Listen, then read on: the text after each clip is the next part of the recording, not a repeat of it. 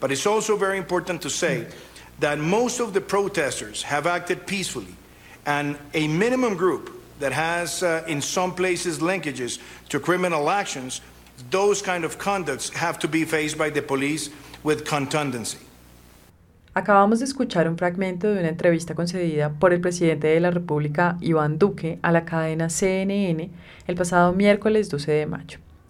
En ella, la periodista Christiana Mampure abre con un par de preguntas directas y concretas para Duque. En primer lugar, ¿por qué los manifestantes de su país han encontrado una respuesta militarizada por parte del gobierno que él representa? Y segundo, ¿por qué se han desplegado helicópteros en las calles y la policía militar ha disparado en la forma en que lo ha hecho? En el impasible tono de lectura de teleprompter que caracteriza las declaraciones públicas de Duque, este replica que el gobierno está muy interesado en garantizar el derecho a la libre expresión y a la protesta pacífica, y que el accionar de la policía se ha dado únicamente para responder a las minoritarias acciones criminales que se han dado en el marco de las protestas ciudadanas, que según él mismo reconoce han sido mayoritariamente pacíficas. Anticipando seguramente la respuesta evasiva que acaba de obtener del presidente, Amanpur prepara el terreno para sus siguientes preguntas señalando que como él mismo acaba de expresarlo, la mayoría de la gente coincide en que las protestas han sido predominantemente pacíficas y, sin embargo, en otras declaraciones públicas suyas ha insinuado que se está enfrentando a una turba terrorista y que por eso la respuesta que su gobierno ha dado ha sido legítima. Pero es aquí cuando la periodista lo confronta con la cifra de los que hasta ese momento eran 41 ciudadanos asesinados durante las marchas y con la evidencia contenida en los reportajes y videos que esa cadena de noticias ha transmitido sobre lo que está sucediendo en las calles de Colombia. Agrega además que en esos videos han escuchado a los jóvenes diciendo que solo quieren diálogo, que quieren hablar con sus líderes sobre temas como pobreza, el colapso de los servicios básicos y sobre la reforma tributaria. Para terminar, Amanpur le plantea a Duque un par de cuestiones que dejan al descubierto la evidente contradicción de su relato, las cuales cito a continuación. Si usted está de acuerdo en que la mayoría de las protestas han sido pacíficas, ¿por qué continúa la respuesta militarizada? ¿Ordenará que se suspenda?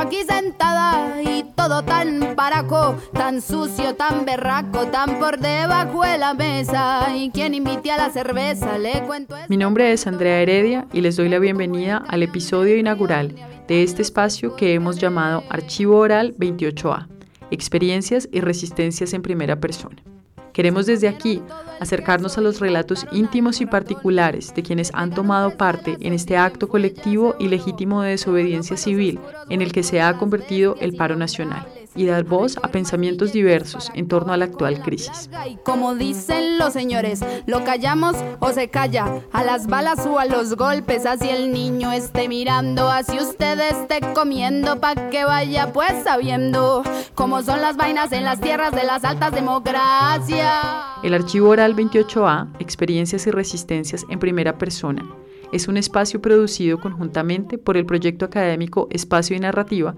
y por el podcast Los Vociferantes.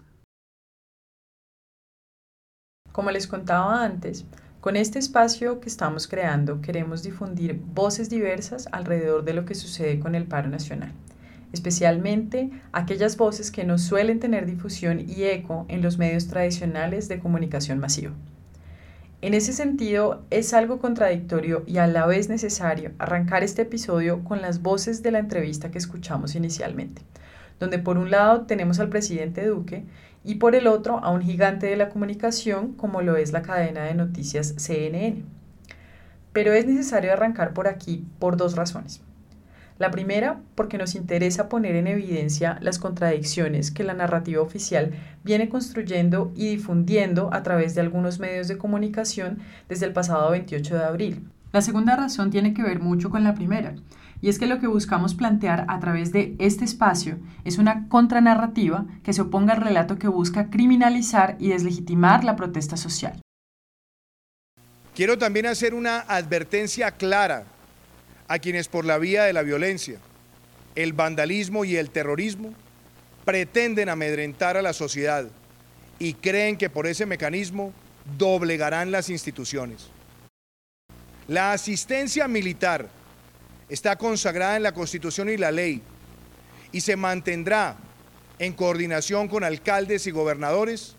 hasta que cesen los hechos de grave alteración del orden público. Terrorismo vandálico, vandalismo extremo, terrorismo urbano y vandalismo criminal han sido solo algunas de las expresiones que tanto Iván Duque como su partido de gobierno han usado pública y frecuentemente para aludir a las multitudinarias movilizaciones sociales que han tenido lugar en Colombia durante los últimos 15 días. Movilizaciones a las que el gobierno sigue sin reconocerles su legitimidad y origen social.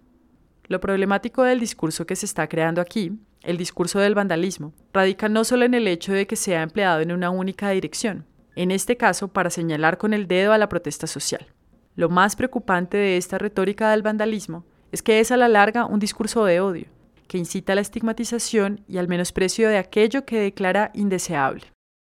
Hemos visto a unos pocos desadaptados que han apelado al vandalismo, al terrorismo y a la violencia irracional para arrebatar la tranquilidad. Ellos, con su violencia, han pretendido desabastecer ciudades, dejar sin trabajo a miles de personas, destruir sistemas de transporte público y lo que es aún peor, causar pobreza, amenazar la salud y amenazar la vida. Ante estas formas de criminalidad, tenemos que responder con contundencia desde la legalidad. Siguiendo la línea de discusión que plantea la declaración que acabamos de escuchar sobre las manifestaciones de criminalidad de ese vandalismo al que constantemente se refiere Duque, uno no puede evitar notar una cierta familiaridad con algunas actitudes de su propio gobierno. Y es que si tanto le preocupan al presidente las condiciones de trabajo de miles de personas y que se siga generando pobreza, entonces ¿en qué estaba pensando cuando decidió presentar al país su infame reforma tributaria? Que hay que decirlo fue retirada gracias al paro. Si lo que busca es proteger la salud, entonces a razón de qué su gobierno gestiona actualmente ante el Congreso una reforma que, dicen los que saben, no solo no resuelve ninguno de los problemas de fondo del sistema de salud, sino que además los profundiza. Y por último, si proteger la vida es para el gobierno un asunto prioritario, ¿cómo se explica que en menos de 15 días 47 personas hayan perdido la vida en Colombia durante las movilizaciones? ¿Cómo se explica la violencia policial, las detenciones ilegales, los ataques de civiles armados en presencia de la policía? Y en fin, todas las violaciones a los derechos humanos que a diario denuncian medios independientes, la prensa internacional y también los ciudadanos del común a través de sus redes sociales, aun cuando en un ejercicio de censura les quiten el acceso a Internet.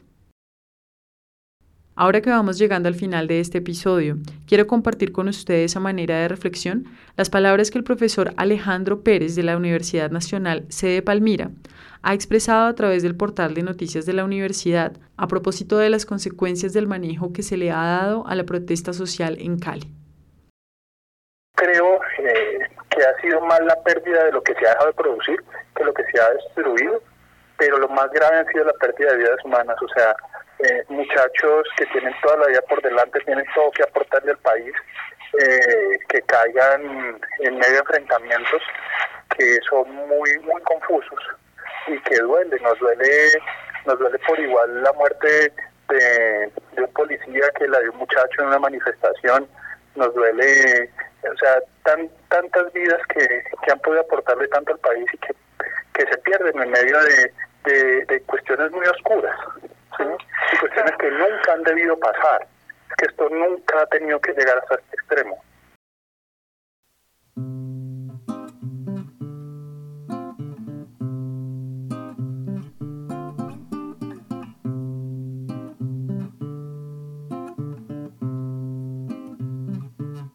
En la reforma tributaria no empieza ni termina la crisis social que atraviesa hoy este país, tampoco en la pandemia del COVID ni en el desgobierno de turno. Pero ojalá lo que estamos viviendo hoy nos abra posibilidades para encontrarnos como ciudadanos, unirnos y dialogar, dialogar mucho. Es justamente en ese sentido que surge la propuesta que hoy hacemos desde este espacio.